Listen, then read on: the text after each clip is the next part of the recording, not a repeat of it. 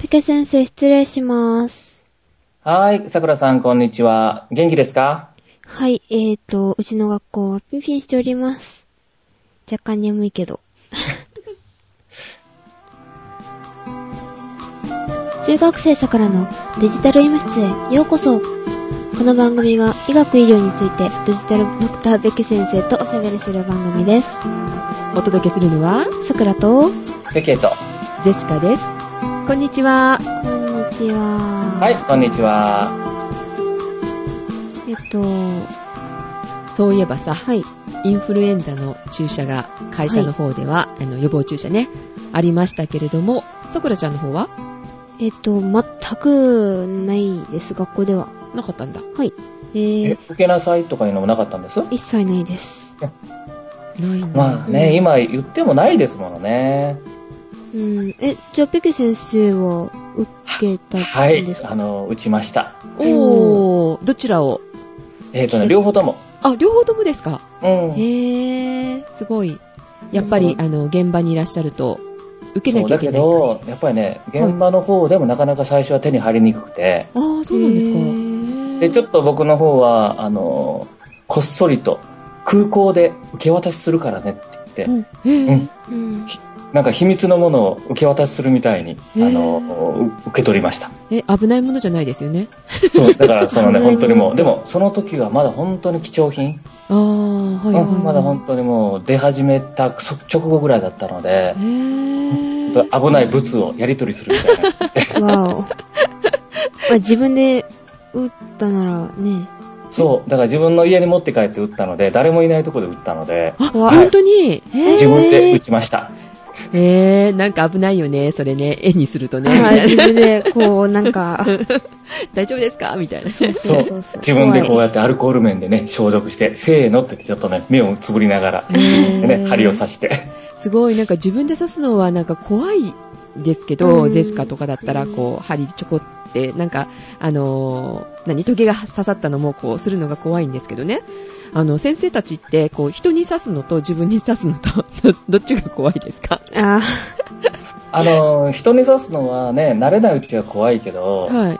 うん、ただあの、よく言うんだけど、自分が痛くないから思い切ってやれと。おー。あうーん、そういう気持ちじゃないとダメですね。あー、そうなんだ、怖いいやです、あれね、針はね、刺すときに、はい。こわごわ刺すと痛いんですよ。あ、あ、そうなんですかあの、思い切ってサッてやった方が痛くない。へー。あの、痛いのはね、皮膚の表面だけなんですよ、痛みの痛点があるのが。あーあー、なるほど。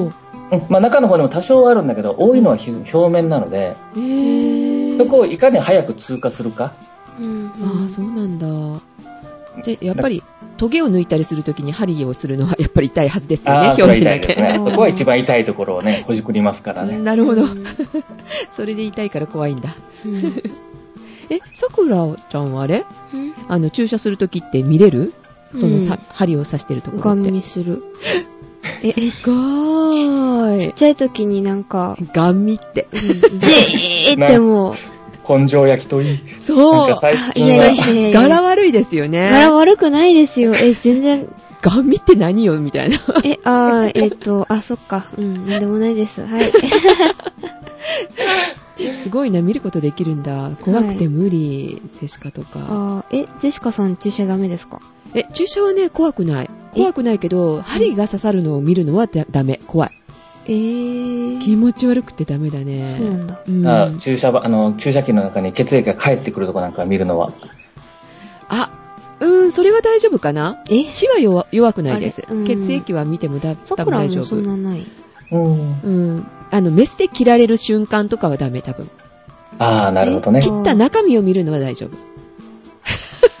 えっと、なんだろう、そのなんか微妙な感じ。そう、なんか痛そうって思うのがダメなの、多分。あー、そうなんだ。うん。はい。はい。え、そういえば、あの、またね、メールをいただいてるんですけれども、紹介してもよろしいでしょうか。はい。はい、お願いします。はーい。えー、さくらさん、ゼシカさん、ペケ先生、こんにちは。メタボ予備軍のなし食べです と。あはれい、こんにちは。こん予にち備は。軍なんだ。いつもありがとうございます。ねえ、ありいがつとうもござね、いまなすしなしたべさんいただいてね、ありがたいですね。はい。で、久しぶりのメールとなりました。今回は2つほど質問がありますと。はいはい。はい。はい。 1ですね。1つ目。肝炎について。地元の、えーうん保健所より肝炎検査の無料受診に関する書類が来たので、9月末に検査をしてきましたと。うんはいはいはい。血液、えー最終検査で、えー幸い B 型、C 型肝炎の兆候はないということで良かったのですが、2つほど質問がありますと。はいはい。はい。えーっと、まず、えーっと、肝炎についての一つ目。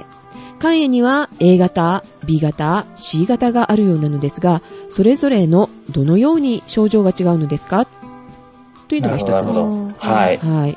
えーっと、もう一つ目、もう二つ目ですね。えーっと、肝炎についての二つ目の質問は、は肝いはい炎ウイルスの感染ルートとして、血液製剤や、えー母体感染、前回の放送でもテーマになっていた性病以外に感染ルートはあるのですかまた、予防方法はあるのですかというご質問です。あ、なるほどね。はい肝炎ですね。はい。まずじゃあ、肝炎について。はい。はい、そう、ジェシカもね、A 型、B 型、C 型、そんなにあるのもわからなかった。B 型肝炎ってよく聞くからあ、聞きます。はいはい。うん、検査も B 型肝炎、ジェシカ確か B 型肝炎の検査したと思うんですけどね。さくらしてない何も。うん。う。ん。桜さんはまだかなうーんう。ん。型がいろいろあるんですか、これは。ありますね。はいこの間、だからほら、あの、肝炎訴訟の法律ができましたよね。ああ、ありましすたねたね。あれの、実は、1月、2月頃にも一つ法律できたのご存覚えてますえありあまの、した肝か炎対策の、ね、肝炎の、あの、C 型肝炎に感染した人の対、うん救済法みたいなのが前でできたんですよね。へぇー。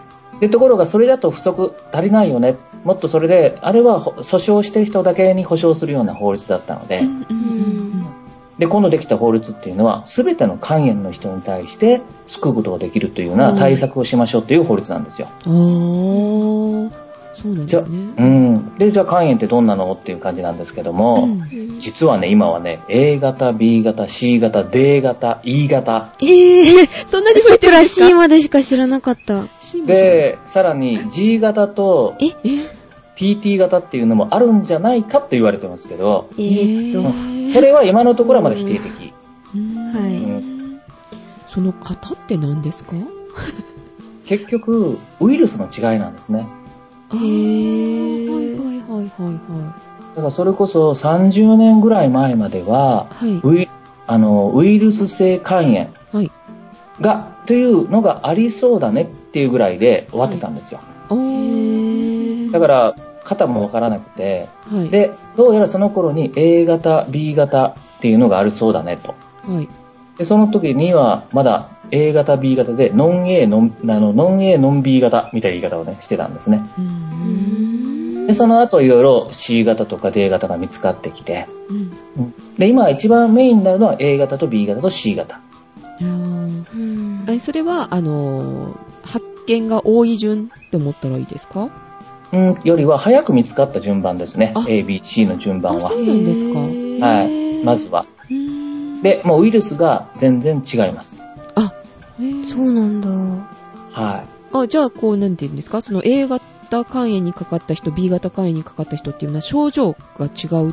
違いますでねす。か、はい。へぇー。で、A 型肝炎は、これはね、傾向、あの、食べ物でうつるんですよ。へぇー。へえ、知らなかった。食べ物うん。あそうなんの、だ柿とか、ああいうものにもいたりして。え、あの、海あのの牡蠣ですか海の柿とかにいたりとか、えうわ、そう怖いけど桜食べない。あの、そういうようなもので、あの、感染することもある。ああ、そうなんだ。はいへえこの間、ペケ先生食べてましたよね。違いました。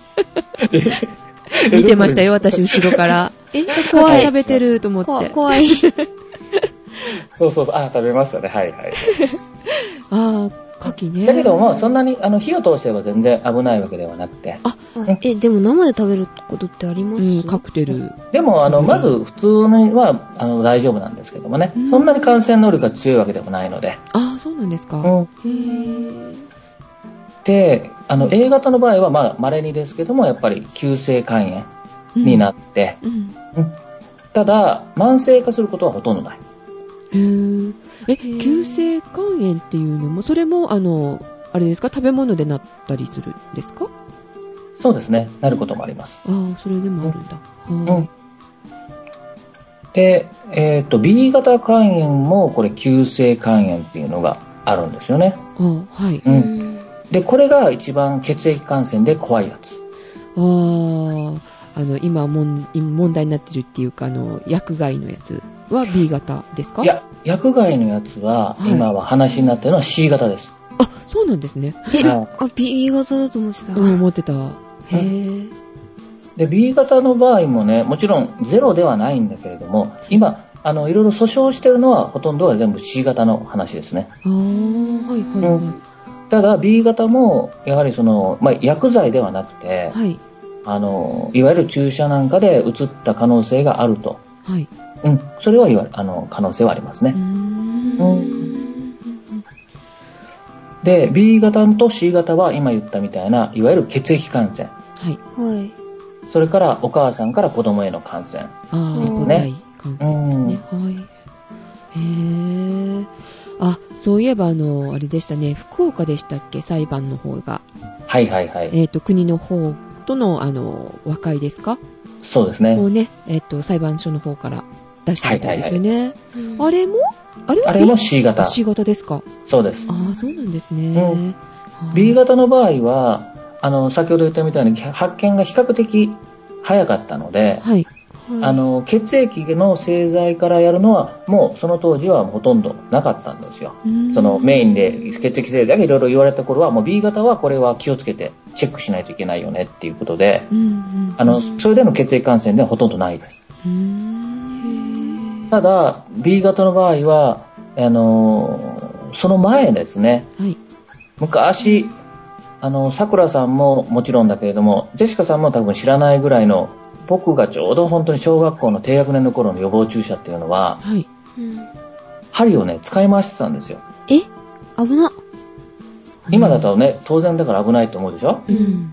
でも、僕なんかやっぱり小さな頃は、注射器を 10cc ぐらいのね、はうんあの、注射器で、あの、予防注射液を吸ってですね。はうい。んで、一人刺すでしょはい。はい。ちょっと少しだけ入れるんですよ。うーん。で、抜いて、うんで、針をアルコール面で拭いて、はい。で、うん次の人。えー。危な。え、危な。怖っ。そういうことをやってたので、えへー。ぇ、そんなことしなてたのんだ。で、その時に C 型とか B 型肝炎に移った可能性がある人がいるんです。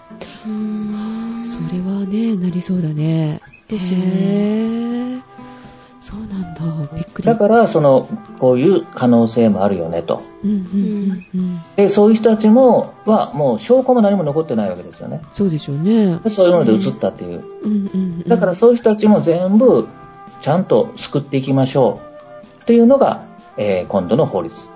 うん、あー肝炎対策法なんなんですね。うーんえっと、あのー今、梨田部さんがこう受けられた無料受診の肝炎検査っていうのは、それは全部引っかかるんですかね、A、B、C。基本的には B 型と C 型です。調べてるのは。ああ、そうなんですね。で、なぜじゃあ B 型と C 型をそう調べるかというと、はい。あの、慢性化して、はい。で、肝細胞がん、はい。が、がんになる可能性が高いんです。えー、がんになる。。そうですす。肝がんになるんです。えへー、ぇ。で、だから、今のうちからちゃんと調べて、で、がんにならないように対策を取りましょうねと。うーん。だからそで、そうすることによって、国の医療費も安くなるよねっていうのが、まあ、一つの考え方にもなるんですね。あーはい。対策法うの。うんんうんうん。そうですか。はいで、うん、だから B 型、C 型っていうのが、だからまあ感染した直後に急症、あの、急性肝炎。はい。はい。で、さらに B 型の場合は、感染した直後に、はい。激症肝炎って言って、ああ、聞いたことある。もう本当にすぐ命を失うような激しい肝炎が起こることもあるんですね。え、うん症状は具体的に。えーっ、とね、もう高い熱が出て、体中に横断って言って、黄色くなってですね。あああ、はーでも、肝臓の機能がもう一気に落ちちゃうので、い。はい。はい。あの、体中にその、アンモニアみたいなのが溜まってきて、意識が朦朧となってきて、えーえ、そんなことになるんだ。うん、あの、かなり、あの、ひどい状態になりますね。うーん。それは、えーっと、劇症肝炎は、えーっと、何型でもあることはあいるんえですかこれはもう B 型だけと言だっていい。けなんですね。はい。まあ、うん D 型にもあると言われてますけども、まあ、ほとんど B 型だけですね。ああ、そうなんですか。ううんーん。で、えーっと、こちらの質問の中に、あの、血液製剤とか母体感染とか、それ以外の感染ルート。はいはいはい。はい。これは、えーっと、A は、あの、食べ物でっていうことでしたよね。そうですね、傾向、口からですね。ですよね。はい。で、B 型が血液。 B 型、C 型が血液。血液はい。とか、針とかですね。はいうんそれ以外にもなんかあるんでしょうかだから B 型、C 型は、その、あの、この間言った、その、いわゆる、性行為感染症、はい。はい。うんにはなりますけれども、はい。あとは母体、あの、母子感染ですね。うん赤ちゃんが生まれる時の、ああの、はいなんだね、母体感染。あのこれも書いて、あの、言ってくださってますね。ありますね。それはやっぱりあの血液を浴びてしまうということですかう。そうですね。はあい。あ、うなるんほど。え、でもそれを回避するにはあ、予防法ね。う。うんん。で、B 型はワクチンがあります。あ、あー。で、あの、感染直後だったら、それに対してのその抗体を打ったりとかっていうような方法もあって、あうーんだから、あの、例えばよくあるのが、その医療従事者の中で、針刺しって聞いたことありますよね。えっ、と、間違って針を刺してしまう。だから患者さんに刺した、ね、注射、さっきの注射針の話じゃないけれど、あーはい注射をして、キャップをする。うんうんうだんから今そういうことはないようにキャップもしないようになってきてるんだけれども、はいまあ、たまたまキャップをしようとしたりするときに傷つけてしまうとか、あー手術をしてるときにメスで自分のたまたま切っちゃったとか、ああー、手袋ですもんね、だって。そうそう。で、手袋の上から刺しちゃって自分の体まで傷つけちゃって、うんで、あの、その人が例えば B 型のね、ウイルスを持ってたりすると、はい。のを防ぐためにも、あの、ワクチンを打ったり、で、その傷した直後に、あの、グロブリンっていう抗体を打ったりね、ー。うーん。することはあります。うーんじゃあ、えっ、と、初めから、その、B 型の、えっ、と、何ですか、予防で、予防接種っていうか、可能なんですか普通に受けたいんですけどって言ったら。はい、あの、検査もしてくれるし、はいで、抗体を持ってるかどうか、はい。で、抗体持ってなかったら、じゃあ、ウイルスの、あの、ワクチン打ちますかっていうようなことも、あの、言ってくれます。ああ、そうなんですね。はうい。んえ、希望したら、じゃあ、あの、受けることは可能って可能いでうす。ことでいいですかはい。はい、わかりました。ただ、C 型にはワクチンがないんですね。あまだそれは作られてないってことですかまだ作られてないですね。あはい。ーうんなので C 型の場合は、もうこれはかかったらそれだし、あの、予防、あの、治療をしていかないといけない。ううんんえ、治療って何をするんでしょうかえーっとですね、C 型に関しては今はインターフェロン。ああ、よく聞きます。何ですかインターフェロンって。これはね、あの、抗体というか、はい。体の中に異物が入ってきますよね。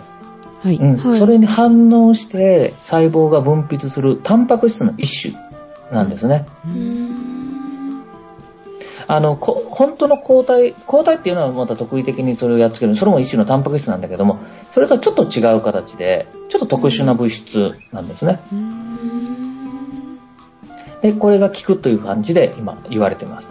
あそれ、と、もう一つはリバピリンっていうね、ーはい。今、あの、リバビリンかっていう、あの、新しい抗ウイルス薬ができてて、はい。はい。うんこれが今 C 型肝炎にどうも効きそうだという形で今始まってるところですね。ようやく今いろんな薬が出始めたところと言ってもいいかもしれません。じゃあこれからもっとこう安全なっていうか予防法が出てくる可能性もあ可能、ありますりまねす。ね。はい。はい。わかりました。えはーっと、なしたべさん、こんな感じでよろしいでしょうかい。よね。ろしいでしょうか。 はい。先生、何かまだありますかこのはい。まあそんな感じでよろしいですかね。よろしいですはいかは、はいいありがとうございます。えーっと、では、あの、もう二つ目の、一つ目、はいはいあの今、肝炎についてだったんですけど、二つの質問っていうのはまた別のご質問でした。はいはい。はい。で、視力低下についてということなんですけど、はうい。んはい。この間、さくらちゃんもほら、目がって言ってたしあねーはいはい。病院行っ た言ってましたね行ってないです。あれ行っもてうない治んっだ。たえ治っったかどうかわかんない。ね、目は怖いからね、うん早く行かなきゃね。うん。はい。ということで、視力低下について、えーはい小学校2年生の時に、えー学校の机の角に左目がぶつか,、ま、ぶつかってしまい、失明にはならなかったのですが、まぶたに傷が残ってしまいましたって。うわぁ痛い。な、下目さん。なしたべさん。はい。以後、急速に左目の視力低下が始まり、えーさらに小学校4年生の時、左目が斜視となり、手術をして以来、右目の視力も低下してきて、えーうんメガネの生活、眼鏡生活になってしまいましたと。あらあら。あうーんさらに悪いことに、左目は、えーメガネ、メガネで矯正しても、視力検査の表の C マーク、ランドルト感っていうんですか、これは。そうですね。はい。ランドルト感が、えー、と0.3以上見えなく、それもぼやけて目の焦点がずれている状態になっています。あー。わー、重なっちゃいましたね、これね。んうんで、そこで質問ですと。えーメガネで矯正しても目の焦点がずれてぼやけてしまうのは目の中というよりも視神経に原因があるのでしょうかもう30年以上この状態なので手術が可能不可能という考えよりも右目を大切にする生活をしていきたいと思っていますという、えーはいご質問です。うん。はいだからね、かなりちょっと深刻なというか、ね、あの、話なんですけれどもね。そうですねうん。あの、目がね、はい見える見えないっていうところをね、はい話からやっぱりしていった方がいいのかなと思うんですけれども、はい。うん。あの、前もね、少し、あの、メガネの話をした時にも言ったんですけど、はいはい。あの、透明なところ、ね、最初に前から行くと角膜があって、はいうんはいでそのあ後ろに水が少しあったんですよね。で、水晶体っていうレンズが目の中に入っています。はい。で、その後ろに小視体っていうね、透明な部分があって、網膜があるんですね。はい。目の目の構造からお話をすると。はい。で、もしもその透明なところがうまく濁ったりすると目が見えなくなる病気があったりね、するう。んで、前は角膜がおかしくなるとか、はい。あの、白内障でそのレンズが濁ったりとかっていうのがあるんですよね。はい。うん、でそういうとこでも目が見えなくなります。それからもう一つはその、いわゆる神経側の方で今度網膜。ここが光を捉えるところですね。はい。うん、で、そこが見えなくなるのと、そこから後ろに神経が伝わってるのが、この梨旅さんが書いてる神経はいとはいい。うシーンになりますね。うんで、あのーこれは非常にね、その、バランス的に非常に難しい話にはなるんだけれども、はいはい。えーっと、ん前、目が見えない人が突然目を開けた時に見えなくなるっていう話はしましたっけええっとね、例えば生まれつきに今言ったみたいな、その透明なところがはい潰れてて目が見えない人がいるんですね。うーんまあ病気でとかなんとかなんだけども。はいでそれが大きくなってからはい手術するしたら見えるっていうのが分かって、あうん例えば、その例えばその時に生まれつきの宅は白内障だったりするわけですよ。ああはいはで、お大きくなってレンズを変えることによって光が見えるようになった。い、うんへそうすると、網膜とかが、あの、元気だって、ちゃんと物が見える。えー、すごい。そういうような人がいるんですけどもえーね。そんなことあるんだ、うんはじゃあ、その人が、い、はい。すぐ物が見えるか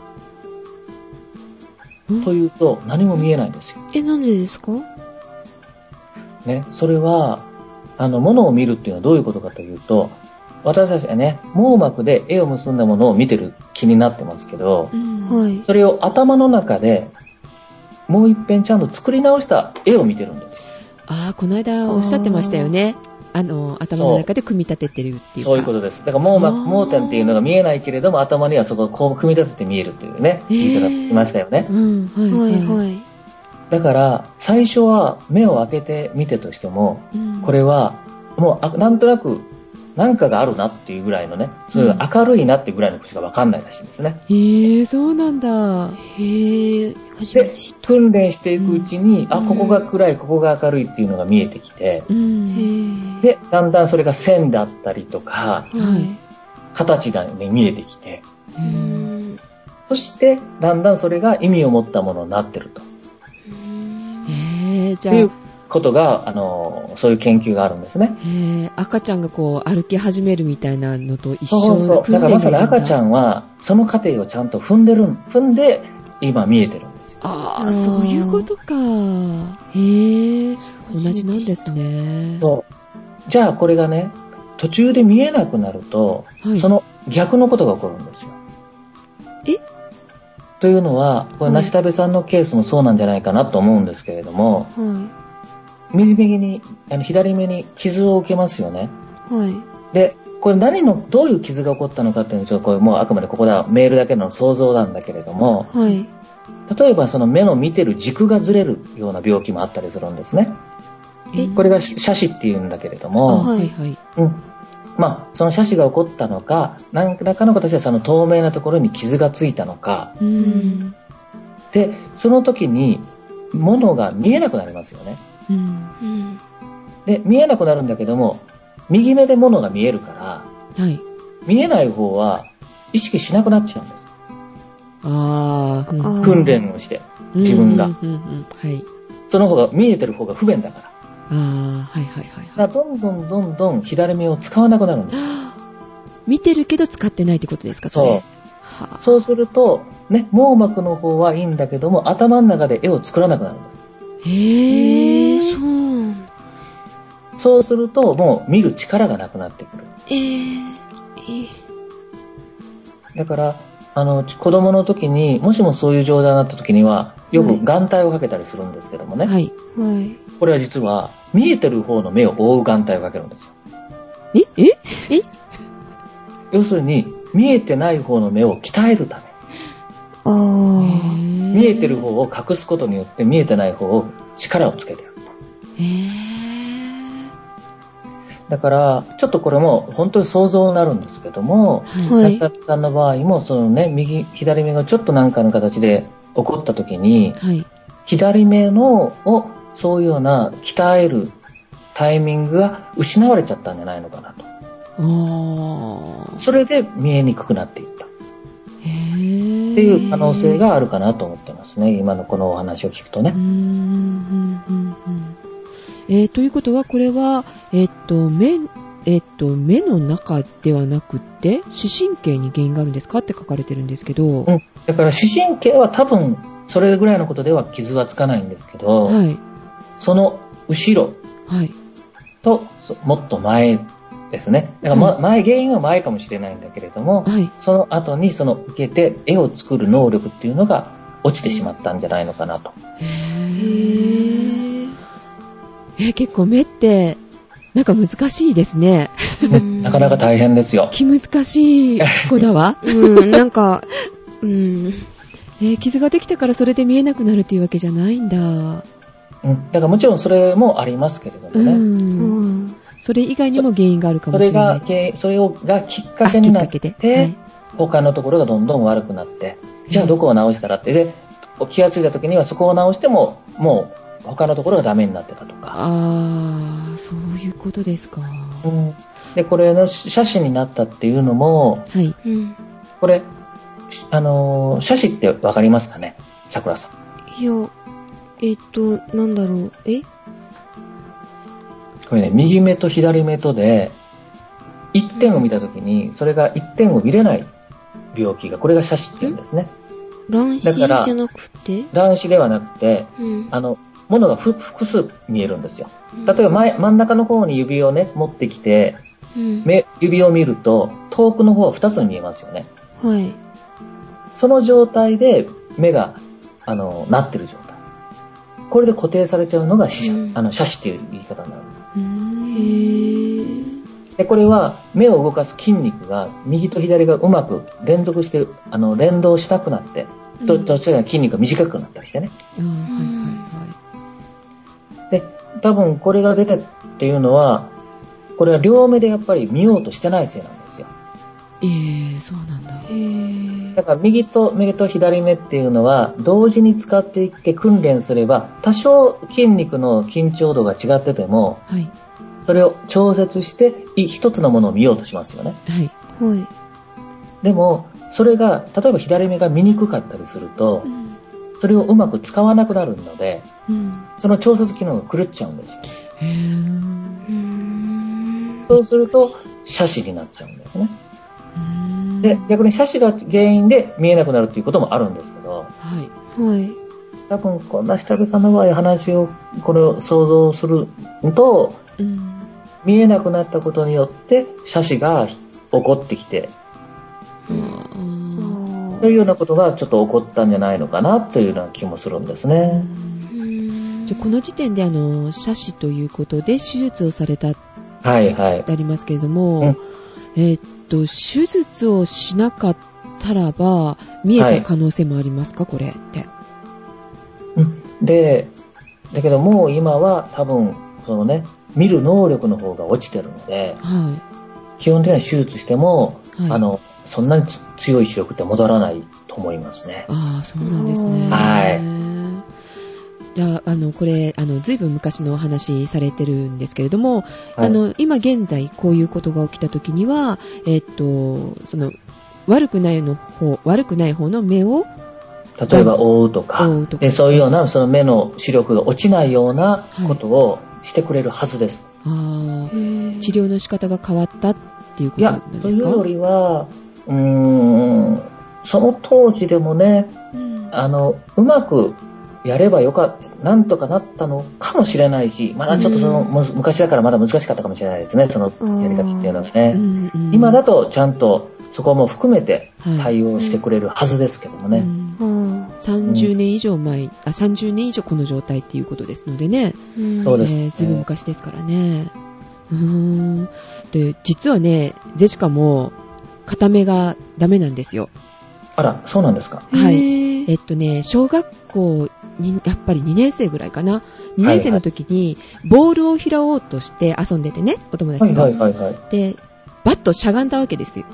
うんうんうで、んしゃがんだ時に、目の前に竹があるのが見えなくって。えあら、はい。はい。ちょっと気持ち悪い話ですけどね。うん。座ったら、あの、目開けたまんま、ちょっと刺しちゃったんですよ。はいはいはうい。んで、刺したって言っても、あの、本当になんかブスッと刺したわけじゃなかったっぽくって、はい表面だけにポンって当たったとは思うんですよ。はいはいはい目目も閉じたと思うんですけど、で、痛い痛いっていう感じだったんだけど、うんまあ、傷もないし、目から血も出ないしっていうあのうで、ちはね、出ないですもそんうね。、あの、はいその日はあの、そのお友達のところ泊まってましたので、ほ、ほったらかしだったんですね。うんあーで、翌日ももうとにかくずーっと痛かったので、はい。で、翌日になってやっと、あの、お医者さん行ったんです。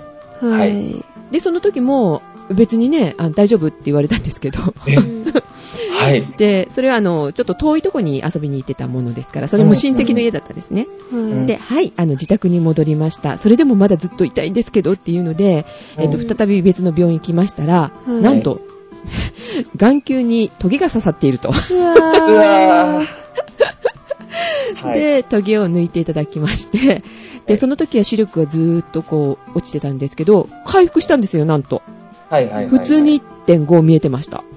うんうんうんでも、あの、ね、年齢がこう行くにつれて、やっぱり視力がどんどん落ちたみたいで、今は0.08あーなんですよね。それはでも矯正すれば治る。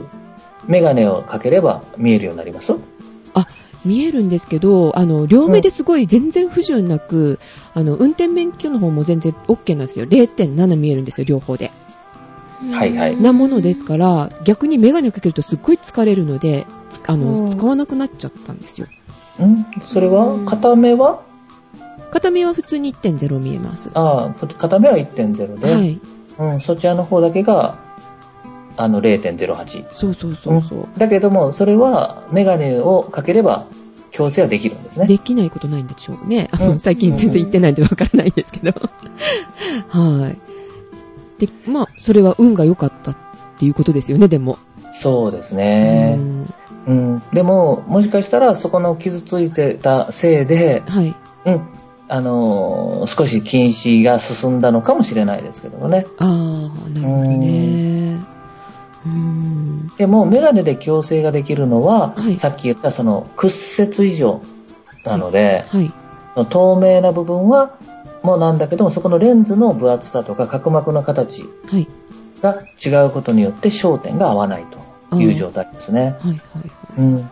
でもそ、ジェシカさん、両目でちゃんと見て ます見てるはずです。わかりませんよね、自分そがう。だって全然普通に見えるんですよ。いや、その見えない方で見たときに、あ、ぼやけてはいますけど、ちゃんと見えますうんえー近くに寄れば。あ、見えますよ。あ、大丈夫ですね。はいうん、でも、さっきの話じゃないけども、はい見えない方の目っていうのは使わなくなるので、えーじゃあ、いつ、今聞いて、だから、あ、使ってないのかな、ひょっとして。うん、と思っ可たんで能すよ性があるんですよ。気をつけないと。うん、だから疲れるんじゃないそんだけ差差があればとかって言われるんですけど、全然そんなこともなく、パソコン毎毎日、あのね、 十何時間も見てるのに平気そなんれですはけど、、うーん、目に優しくないこと で、目がかわいそう。そうなんでしょうね、きっとね。ううんん。でも、さくらもそれぐらいする。あそれぐらいまではしないけど、何時間くらいはする。みんな危ない人ばっかりですからね、この辺ね。、本当にね、先生もですよね。そう、あまり人のことは言えない ですえね。、目疲れますかゼシカさんとかその10時間ぐらいって。え、全然さくらは、長くて6時間、7時間ぶっ続け。それでも目疲れないから、まあ、多分大丈夫かと。うん。乾燥の方が目が痛くなって、ダ乾メ燥。はしない。ドライアイですかえっと、しばらくドライアイで目が開けられない時がありました、朝起きたら。あー目が張り付いてて、 まぶはたいに。はい。あ、痛いって。でもこれ多分無理やりやったらバリバリバリってなりそうだなと思ってゆっくりしばらくあああ、休んでなるほど。目を開けてましたけどね。あの、コンピュータの画面をね、どうしても見てるとはい、瞬きが減るんですよね。あー、みたいですね。それがドライアイにつながるっていうね、言い方をしますよね。はいはいはい。うん。あの、今あの、液晶になったからいいですけど、あの、CRT の頃。はいはい。あれは目は痛かったですね、確かに。あ、そうなんだ。うん。なんか、あの、塵みたいなものっていうか、あの、目にすごい衝突してる状態ですよって私聞いたことがあるんですけど、CRT だと。うーん。まあ、あのね、放射線が出るとか電磁波が出るとかね、うんいう言い方はしますけどもね。うん。うん。まあ、それほど大したことはないですねあ。それよりは、やっぱり、その見続けることによる、あの、乾燥っていうか、ドライアイ。そちらの方が、あの、主な原因だと思いますね。ああ、そうなんですね。はいあー皆さん目には気をつけないとね、危ない。はいこれを聞いてる方も、きっと、パソコンね、ーうん大好きな方がいらっしゃ多いと思いますので。うんいや、これはでもね、あの、ポッドキャストなので耳だけでやってる人がいるかもしれない。 ああ、耳だけかな。あーでも、取り込みでなんかね、やってそうな人が多いじゃないですか。あーですね。 ああ、そうなんですね。で、えーっと、なしためさんの、えーっと、メール、最後の方では、えーっと、これからも配信楽しみにしてます。それでは、ということです。あありがとうございます。はいありね、がとうごちょっざとい頑ます張って配信しないといけないです ね。そうですね。はい。ね、あの、最近、早くネタがある人がいるんですよ、この辺に。 えーっと、お何時に寝てるんですか、最近。え、だ、だ、誰に言ってるんでしょうかね。 えっと、9時半あいや ?9 時ですね半まではないかな。昨日は10時半でした。ああ、ね、なかなかね、はいこはうい収録が厳しくなってきますね。うん。いや、でも健康的でいいですよ、その方が。まあ、うんうん、それで早く起きた方がいいんですよね。です ね。ジェシカみたいな生活してるとダメ。夜遅くまで。 はい、2時でも3時でも平気ですからね。うわー僕は最近、でも逆、あの、僕は、あの、早い方ですよ、出るのあ、は。そうなんですかいい子ちゃんなんだ。うそう。わ本当に何9時とか。。そのうわー本当に早い。えー、9時。うん昨日なんかは、早いもうそれこそ8時半には寝ちゃって。早っそれ早い。えっと、お風呂入ってますかねごあ飯もかうな入って入って、ご飯食べて、で、かね、これね、出たのが子供ができてね。はうい。んで、子供を寝かしつけるときに、うんはい寝かしつけると、一生寝ちゃうんですよ。あーえはいはいはいはい。 聞きますね、それよく聞く話。そう。で、それが結構習慣になって、はい。もう、あの、8時、あの、9時過ぎるともう一番眠くなるんですよ。えー、そうなんだ。